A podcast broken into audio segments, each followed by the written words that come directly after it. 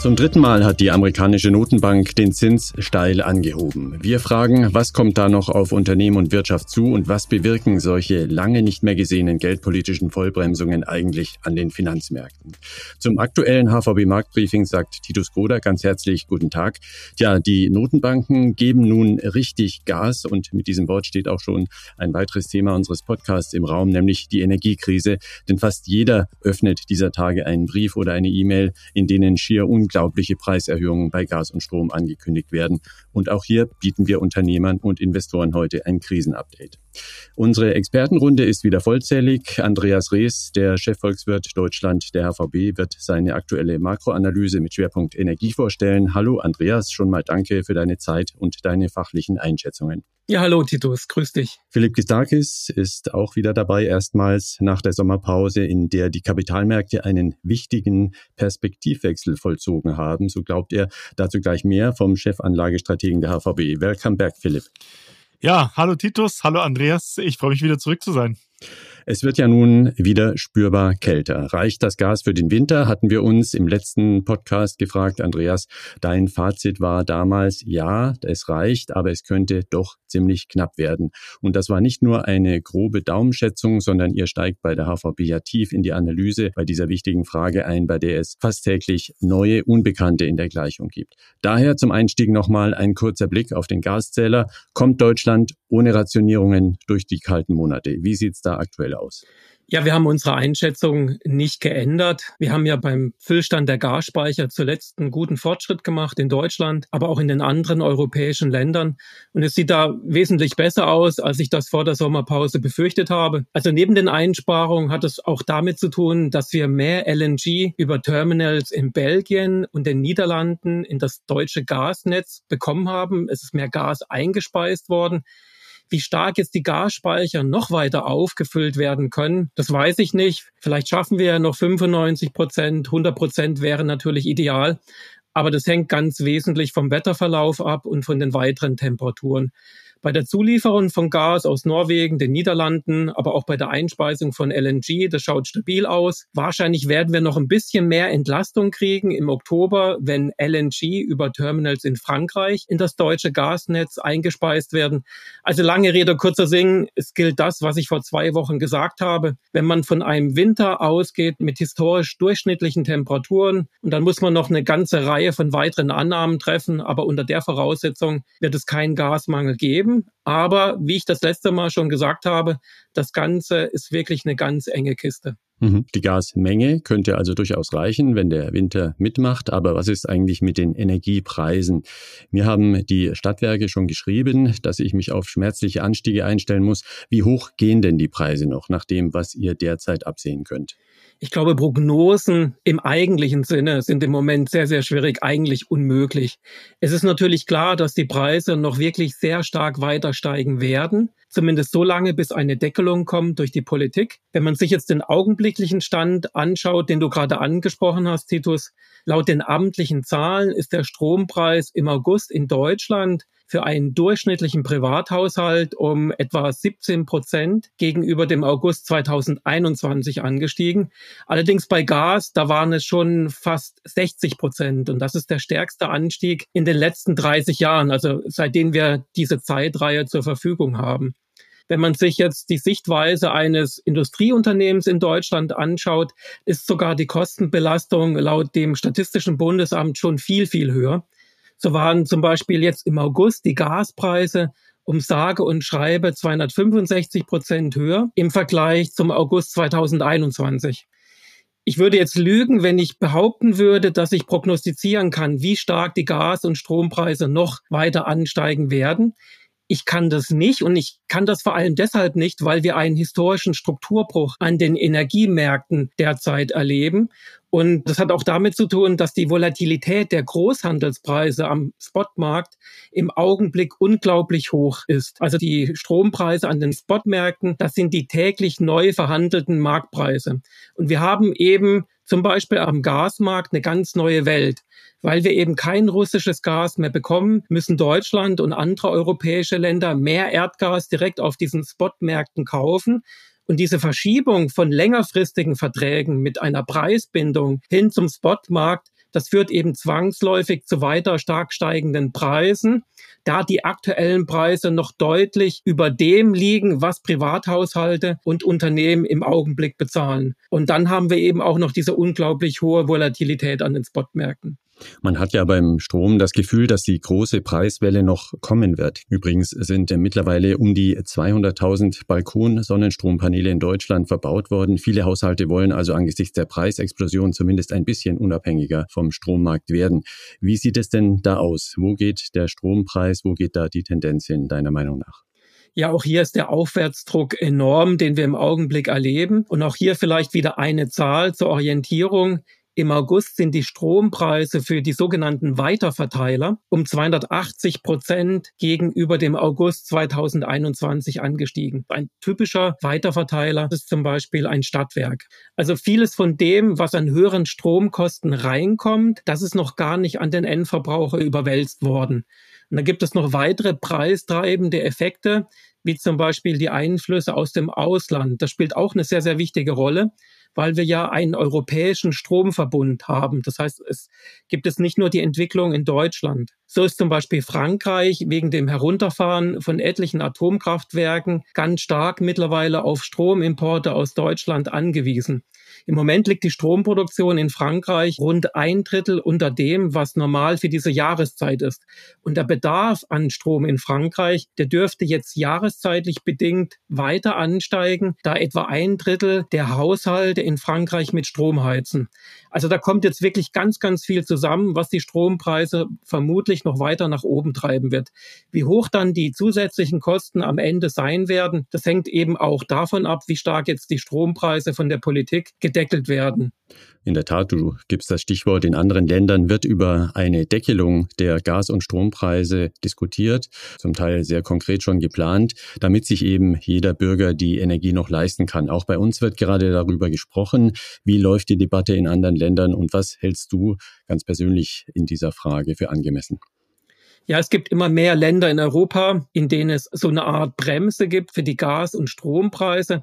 Allerdings ist die Vorgehensweise je nach Land sehr, sehr unterschiedlich. So hat zum Beispiel Spanien schon vor der Sommerpause beschlossen, die Gaspreise einzufrieren. Zuletzt hatte Frankreich angekündigt, den weiteren Anstieg der Strom- und Gaspreise zum Jahresbeginn 2023 auf 15 Prozent zu begrenzen. Aber auch in anderen Ländern, wie etwa in Österreich, da soll es zum Beispiel eine Strompreisbremse geben, die für einen Durchschnittshaushalt etwa 80 Prozent seines Verbrauchs abdeckt. Und ich denke, gerade so eine Kombination aus Deckelung beim Grundverbrauch und was darüber hinausgeht, dass dann hier ein höherer Preis bezahlt werden muss, das macht ökonomisch Sinn. Auf der einen Seite, es soll nach wie vor einen Anreiz geben zum sparsamen Umgang mit Energie. Auf der anderen Seite denke ich, das ist natürlich ein gravierender Markteingriff, aber eine solche Deckelung macht im Augenblick ökonomisch Sinn, um hier die Haushalte zu entlasten, dass es bei der Kaufkraft eine gewisse Stabilisierung gibt. Also insofern diese Kombination ist, glaube ich, schon angemessen. Was allerdings auch noch wichtig wäre, dass diese Kurzfristmaßnahmen flankiert werden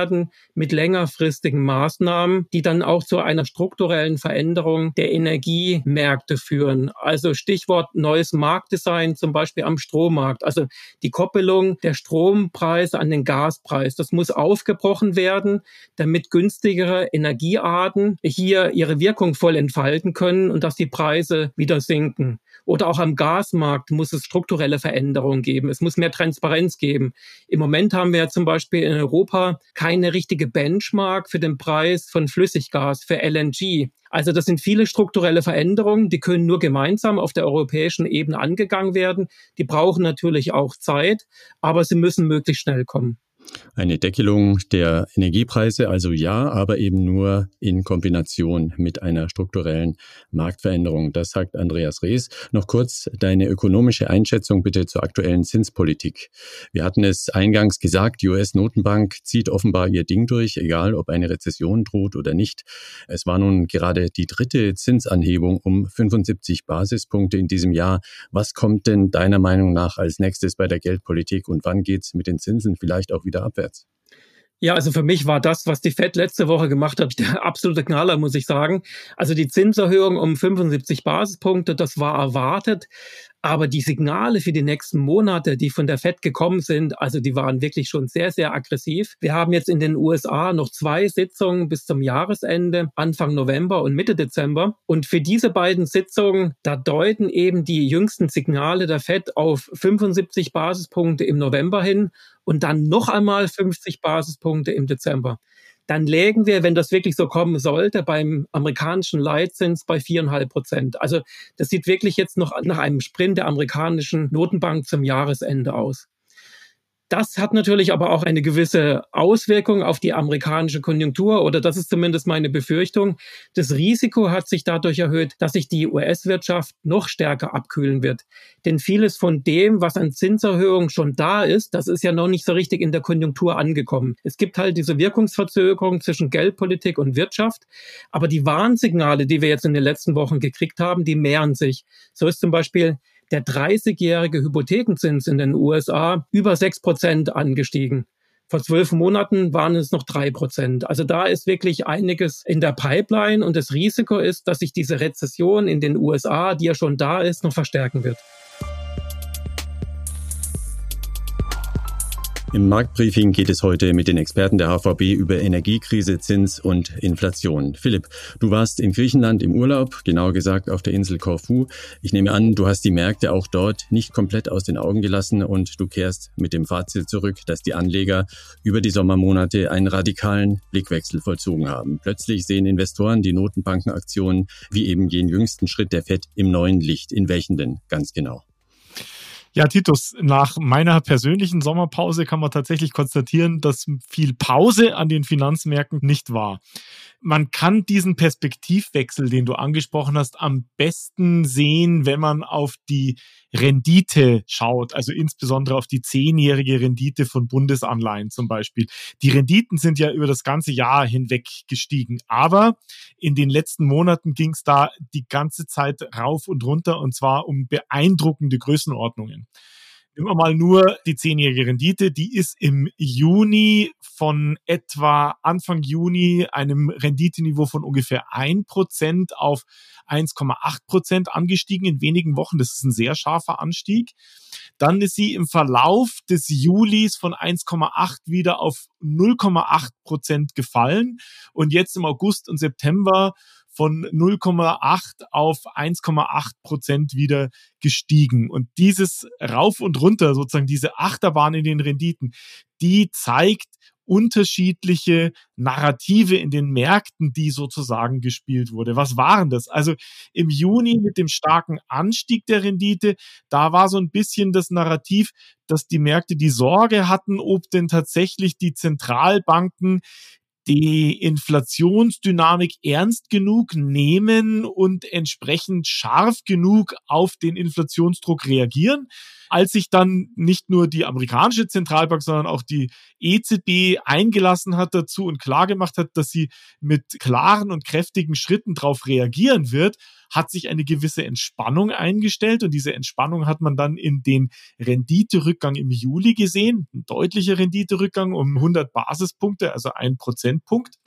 Und die war getragen von der Hoffnung, dass wenn die Zentralbanken, die EZB und die Federal Reserve nur entsprechend entschlossen reagieren, die Zinsen bis zum Ende diesen Jahres entsprechend anheben, dass dann die Inflationsgefahr unter Kontrolle gebracht wird und möglicherweise die Zentralbanken bereits im Jahr 2023 die Zinsen dann auch schon wieder senken können. Und das hat, wie gesagt, dazu geführt, dass die Renditen dann zwischenzeitlich gefallen sind. Und im August hat sich dann wieder die gegenteilige Sichtweise durchgesetzt, dass nämlich, und das ist auch von der Federal Reserve, auch von der EZB immer wieder thematisiert worden, dass der Inflationsdruck hartnäckig ist, insbesondere in den USA, und dass es notwendig sein könnte, dass die Zentralbanken den Fokus so stark auf Inflationsbekämpfung setzen, dass das Wirtschaftswachstum da sozusagen hintanstehen muss. Und das hat die Federal Reserve in ihrer Sitzung letzter Woche auch nochmal deutlich klar gemacht. Es gibt jetzt das Risiko eines Hard Landing. Lange Zeit, eben insbesondere im Juli, Anfang August, ist man davon ausgegangen, es gibt die Möglichkeit, ein sogenanntes Soft Landing, dass die Zentralbank also die Inflationsdynamik unter Kontrolle bekommen können, ohne dass das große negative Auswirkungen auf das Wirtschaftswachstum hat. Und diese Hoffnung, die ist jetzt verschwunden und es setzt sich die Sorge durch, dass eben diese Eindämmungsmaßnahmen dazu führen, dass das Wachstum tatsächlich stärker eingebremst wird. Und messen kann man diese geänderte Erwartung der Zentralbankpolitik an der sogenannten erwarteten Terminal Rate, also den Zinssatz, der im Kapitalmarkt erwartet wird als das Niveau, auf das die jeweilige Zentralbank die Zinsen anheben wird. So im Laufe diesen Jahres bis eben im August hin hat man erwartet, dass die EZB bis Ende dieses Jahres die Zinsen anhebt, vielleicht auf ein bis anderthalb Prozent. Und diese Terminal Rate Erwartung, die ist jetzt für die EZB auf über zweieinhalb Prozent gestiegen und eben nicht nur, dass die EZB dieses Jahr die Zinsen erhöht, sondern sie wird es zumindestens im ersten, vielleicht auch im zweiten Quartal nächsten Jahres weiterhin tun. Und für die USA gilt etwas Ähnliches. Da war bis in den Frühsommer erwartet worden, dass die Federal Reserve die Zinsen auf drei bis dreieinhalb Prozent anhebt. Und jetzt wird erwartet, dass sie sie auf viereinhalb Prozent anhebt. Und das ist schon eine deutliche Steigerung von dem, was bisher erwartet wurde. Und das hat eben seine Spuren nicht nur an den Renditemärkten, sondern auch an den Aktienmärkten gezeigt. Dieser neue Blick der Märkte auf die Notenbankpolitik, dass also nun klar Kurs auf Inflationseindämmung genommen wird und das Wirtschaftswachstum erstmal zweitrangig zu sein scheint. Macht das denn viel für Investoren aus? Wie markant muss ich denn nun die Anlagestrategie wechseln? Das macht in der Tat einiges aus. Jetzt könnte man natürlich meinen, wie ich gerade gesagt habe, ob jetzt die EZB die Zinsen auf anderthalb Prozent anhebt oder auf zweieinhalb Prozent, das könnte nicht viel ausmachen. Oder die Federal Reserve von sozusagen erwartete Terminal Rate von dreieinhalb Prozent, dass die auf viereinhalb Prozent geht, könnte man meinen, das ist jetzt nicht mehr so viel. Aber wenn man sich mal die ökonomische Struktur und auch die Sichtweise der Zentralbanken anschaut, und da gab eben die letzte Zentralbanksitzung der Federal Reserve nochmal einen interessanten Einblick, dann stellt man eben fest, dass das doch eine massive Änderung ist. Was meine ich damit? Die Federal Reserve datet ihren sogenannten Dot-Plot regelmäßig ab. Und das hat sie eben letzte Woche auch getan. Was bedeutet dieser Dot-Plot? Da geben die Zentralbank-Gouverneure und Gouverneurinnen ihre Erwartungen des Zinsniveaus zu verschiedenen Jahreszeitscheiben wieder. Also für Ende des Jahres 22, 23, 24, 25 und eben auch bezüglich des langfristigen Zinsniveaus. Und an diesem Punkt ist das langfristige Zinsniveau interessant. Denn die Sichtweise der Zentralbankgouverneurinnen bezüglich des langfristigen Zinsniveaus gibt im Prinzip wieder, was dieses Gremium denkt, wo der sogenannte neutrale Zinssatz ist. Und der neutrale Zinssatz, das ist der Zinssatz der Zentralbank, bei dem das Wachstum und die Inflation weder beschleunigt noch abgebremst wird. Und dieser Zinssatz, der liegt bei zweieinhalb Prozent, wurde jetzt in der vergangenen Woche diese Sichtweise auch wieder bestätigt. Die Tatsache, dass die FED erwartet, die Zinsen bis Anfang nächsten Jahres auf viereinhalb Prozent anzuheben, heißt, sie erwarten, dass sie das Zinsniveau weit in den restriktiven Bereich anheben werden und damit bereit sind, tatsächlich auch größere Bremsspuren auf der amerikanischen Konjunktur zu hinterlassen. Und etwas Ähnliches gilt, auch wenn wir da keine entsprechenden genauen Daten haben, wo die Europäische Zentralbank das neutrale Zinsniveau sieht. Etwas Ähnliches gilt eben auch für die EZB. Auch die EZB wird bereit sein, das Zinsniveau in den restriktiven Bereich anzuheben und damit die Wirtschaft abzubremsen, um die Inflation unter Kontrolle zu bekommen. Eine Rezession kommt nun also wahrscheinlich, das hatte Andreas auch schon das letzte Mal im Podcast vermutet. Es gilt volkswirtschaftlich gesehen diese Annahme, aber was passiert eigentlich auf der Ebene der Unternehmensgewinne, die ja in der Geldanlage wichtiger sind als das aggregierte Wirtschaftswachstum? Was kann man da vielleicht schon auch über das Jahr 2023 sagen? Da sieht man tatsächlich etwas Interessantes und auch einen interessanten Unterschied zwischen Europa und den USA die Erwartungen bezüglich der Unternehmensgewinne werden ja im Großen und Ganzen so ein bisschen den Erwartungen des Wirtschaftswachstums folgen. Und da hat Andreas auch schon gesagt, und ich sehe das auch, wenn wir die Konsensuserwartungen uns anschauen bezüglich des Wachstums, dass mittlerweile eine deutliche Konjunkturabkühlung sowohl für die USA als auch für Europa erwartet wird. In Europa wird erwartet, dass im aktuellen dritten Quartal das Wachstum stagnieren sollte. Das ist die Konsensuserwartung, also nicht unsere Erwartung, dass das Wachstum stagnieren sollte und dass im vierten und im ersten Quartal nächsten Jahres die europäische Wirtschaft leicht kontrahiert mit 0,3 und 0,2 Prozent. Also das wäre, wenn das so wäre, eine Rezession, aber eine zeitlich begrenzte und eine relativ flache Rezession. Auch für die USA wird eine entsprechende Konjunkturabkühlung erwartet. Allerdings sind in dem Erwartungsspektrum bisher im Konsensus noch keine Kontraktionserwartungen drinnen. Wenn man das jetzt auf die Gewinnerwartung der Unternehmen projiziert, kommt, wie ich schon gesagt habe, etwas Interessantes heraus. Denn die Gewinnerwartungen für dieses Jahr für Europa, dort sieht man tatsächlich, dass die nicht mehr weiter gewachsen sind in den letzten ein bis zwei Monaten, also stagnieren, vielleicht sogar leicht zurückgehen. Also dass das erwartete Gewinnniveau für das Gesamtjahr 2022 jetzt nicht mehr so hoch ist, wie man das eben vor zwei Monaten noch erwartet hat. Es ist jetzt noch kein Gewinnrückgang, sondern es wird erwartet, dass eben das Gewinnwachstum nicht mehr ganz so hoch ist, wie man das vor zwei Monaten erwartet hat. Für 2023 sieht das aber anders aus, denn da ist die Erwartung für Europa, dass das Gewinnwachstum weitergeht. Also die 2023er Linie, die geht einfach weiter in den bisherigen Wachstumsrate nach oben und das ist tatsächlich interessant, denn das bedeutet im Prinzip, so kann man das interpretieren, dass das Ertragsvolumen, was die Unternehmen dieses Jahr nicht realisieren, aufs nächste Jahr draufgeschlagen wird. Anders ist es in den USA, denn dort sehen wir tatsächlich mittlerweile einen klaren Trend, dass die Erwartungen für die Gewinnsituation sowohl für dieses Jahr als auch für 2023, aber auch für 2024 nach unten revidiert werden. Von einem Hochpunkt, den etwa vor zwei Monaten erreicht wurde, sind jetzt diese Gewinnerwartungsindizes jeweils zwei bis drei Prozent nach unten korrigiert worden. Also wie gesagt, auch noch kein Gewinnrückgang, aber nicht mehr so optimistisch. Und das Interessante ist, für alle Jahre 22, 23 und 24 gleichermaßen die Gewinnerwartungen um zwei bis drei Prozent vom Höhepunkt der Erwartungen vor etwa zwei Monaten nach unten revidiert worden. Abschließend noch der Klassiker an dieser Stelle. Die Frage an dich, wie stelle ich nun das Portfolio auf, wenn wir all das, was wir jetzt heute analysiert haben, zusammennehmen und eine griffige Formel für Anleger und Anlegerinnen ausgeben sollten? Wie muss man derzeit vorgehen? Ja, da muss ich jetzt, glaube ich, ein bisschen, wie man das so schön auf Englisch sagt, Humble Pie essen. Ja, denn ich habe ja vor der Sommerpause immer gesagt, ich erwarte, dass wir nach der Sommerpause ein bisschen aggressiver auf der Aktienallokation werden können. Das würde ich im aktuellen Marktumfeld zumindest derzeit noch nicht machen. Das bedeutet nicht, dass ich jetzt sehr negativ geworden bin oder bearish bin, aber ich glaube, es wäre einfach im aktuellen Umfeld zu früh, eine Portfolioallokation auf ein deutlich aggressiveres Profil umzustellen. Die Märkte sind schon wieder ein Stückchen zurückgekommen, bisschen drüber bei dem Niveau Ende Juni, als eben schon mal ähnlich hohe Zinssteigerungen eingepreist wurden.